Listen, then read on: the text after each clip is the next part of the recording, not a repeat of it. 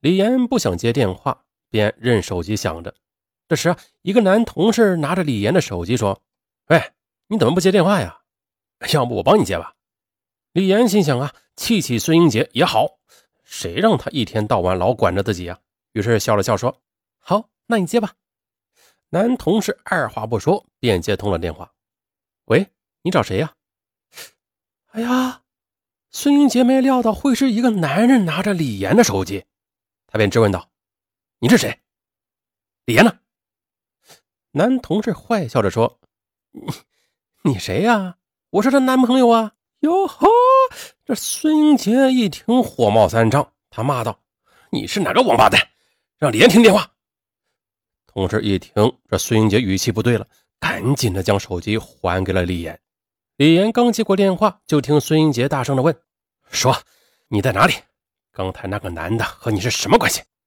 李岩他虽然心里窝火，但是想到毕竟是自己让同事接的电话，所以啊也就强压着火。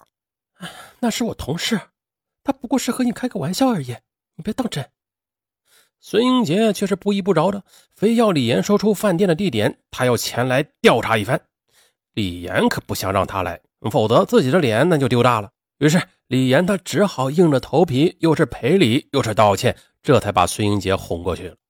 嗯，在一旁看热闹的同事们都笑话着说：“哎呀，李岩真是一物降一物啊！啊，我向你表示万分的同情和敬意。”李岩哭笑不得，他真不知道孙英杰居然是这么较真的一个人。哎呀，这事儿啊还没完呢。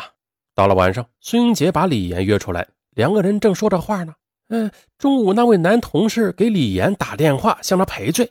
旁边的孙英杰一听，哎，是个男人给李岩打电话，立刻刨根问底的问：“这是谁呀？”当即的就跟李岩争吵了起来，这让李岩非常恼火。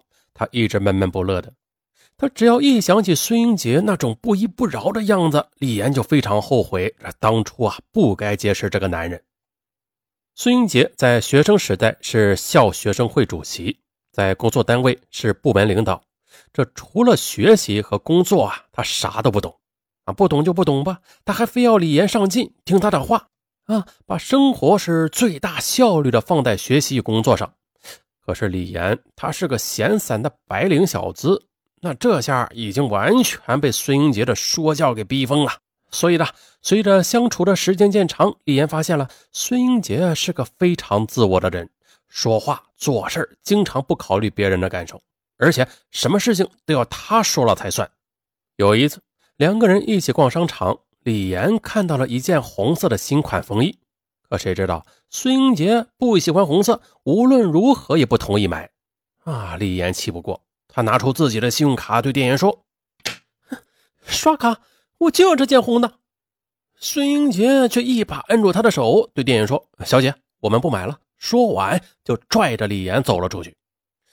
这李岩何时受过别人这样的管制？这粉脸都气绿了。他使劲的甩开孙英杰，放开我！我自己买什么东西不需要你来管吧？你这人怎么这样？说完呢，李岩头也不回的离开了商场。等孙英杰追出来时，李岩已经坐上了出租车，任凭孙英杰在后边喊破嗓子，也不搭理他。啊，坐在车里呀。李岩他茫然地看着窗外的风景，对于自己和孙英杰的关系，他犹豫了。他不仅地问自己还能和他继续下去吗？啊，想想自己和孙英杰认识不过十几天，可他却恨不得时时刻刻都守在他身边，啊，还喜欢把自己的意志强加到他的头上。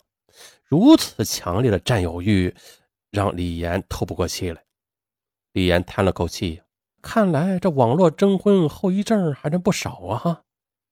李岩思前想后，觉得自己和孙英杰在性格上相差太大了。如果再继续下去，那只是互相伤害，长痛啊不如短痛。李岩决定斩断情丝。当李岩和母亲交换意见之后，母亲也赞成趁早分手啊，不要让他在这里浪费时间了。于是，二零零四年十一月五日。这对交往仅十余天的情侣谈到了分手。李岩坚持要求分手，说不论孙英杰多么优秀，自己受不了他的性格。然而呢，对于孙英杰来说，这分手那是不可能的事儿。他几乎把全部的爱都倾注在李岩的身上，他无论如何也要得到李岩。可是呢，李岩却是铁了心的要分手。我们性格不合的，分手是早晚的事情。我求你了，你就不要再纠缠我了。孙英杰呢，不愿意接受分手的事实，他依然是每天呢给李岩打电话，幻想着李岩能够和自己重归于好，而且啊，还一遍遍的教育李岩，感情啊不能草率，嗯，既然爱了就要爱下去。这李岩发现呢，这个男人莫名其妙的有处男情节，这可怕至极呀。由此，他真正的下定决心，不再和孙英杰来往了，从此。只要是孙英杰的电话，他就毫不犹豫的挂断。为了防止孙英杰的骚扰，李岩呢，他还更换了手机号码和家里的电话号码。嗯，果然呢，这一时间，李岩的耳边清静了不少。然而啊，就在李岩暗自庆幸终于甩掉了孙英杰的纠缠时，孙英杰却在不知不觉中在跟踪他。一天晚上。李岩刚到家门口，哎，这一辆轿车在他面前停住。啊，车门一开，孙英杰从车上下来。这李岩有些惊讶的问呢：“哎，你怎么在这里啊？”孙英杰却非常绅士的说：“哈哈，没什么，我想你了，我来看看你，顺便找你聊聊。”天哪，我们已经分手了，你以后就不要再来找我了。孙英杰他却慢条斯理的说：“我把所有的感情都给了你。”啊你玩弄了我的感情，就想抽身甩了我吗？你以为斩断情缘就那么容易吗？不行，我要跟你妈谈谈。李岩终于忍受不住了，他问孙英杰：“你要怎么样？如果能不纠缠他，他宁愿给他一笔钱。”可谁知道孙英杰居然扑通一下子跪下了。李岩，我的爱情已经给了你啊，我的心都给了你，我这么优秀。啊我怎么能配不上你啊？除了结婚，那我什么都不要。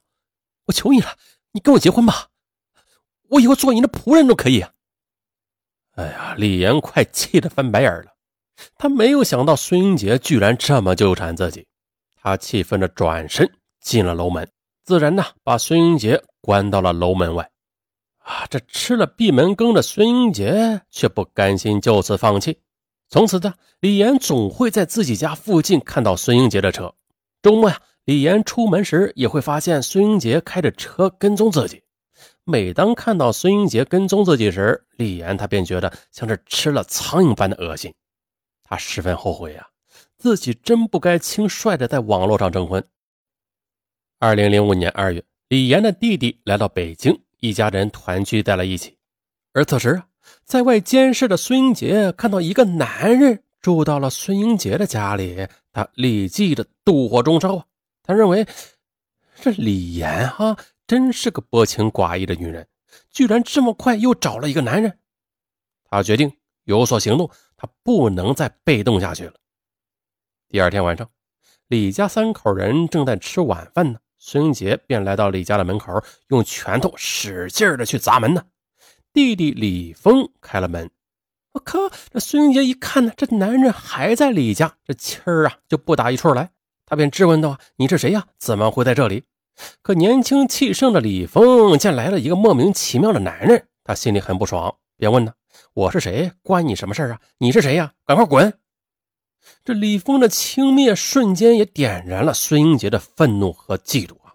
孙英杰一把揪住了李峰的衣服。吼道：“你是什么东西啊？敢来和我抢李岩？我告诉你吧，啊李岩是我的女人。”这李峰也火冒三丈啊，他心中暗自埋怨姐姐真是瞎了眼啊，怎么会找了这么个玩意儿？但他却不说自己是李岩的弟弟，哎，他想耍一耍这个不知好歹的男人。于是呢，两个男人便扭打了起来。这听到门口的吵闹声，李岩他赶紧过来拉开两人，他按住激动的孙英杰问。你来干什么呀？我们已经分手了，你再这样纠缠下去没有任何意义。转头啊，又对李峰说：“你快进屋去。”母亲呢也出来拽着李峰。李峰狠狠地瞪了孙英杰一眼，扭头搀着母亲进了自己的房间。孙英杰指着李峰的背影问：“那个男人是怎么回事？”没想到，你还真是个水性杨花的女人呢。李岩心里很不悦，他便说：“对我就是个水性杨花的女人，这下你看清楚了吧？你行，行，你以为我是那么好打发的人是吧？告诉你，你玩弄了我的感情，就别想我放过你。以后你只要找一个男人，我就要向他揭发你的真面目。”这这，哎呀！李岩气晕了，他连推带踹的啊，将孙英杰赶了出去，狠狠的关上了门。孙英杰在外面叫骂了好一阵，这才离开。事后呢，有一段时间，孙英杰没有再出现，李岩不由得松了口气啊，他以为孙英杰已经死心了，可是他哪里能料到啊，孙英杰他正在谋划着一个复仇计划。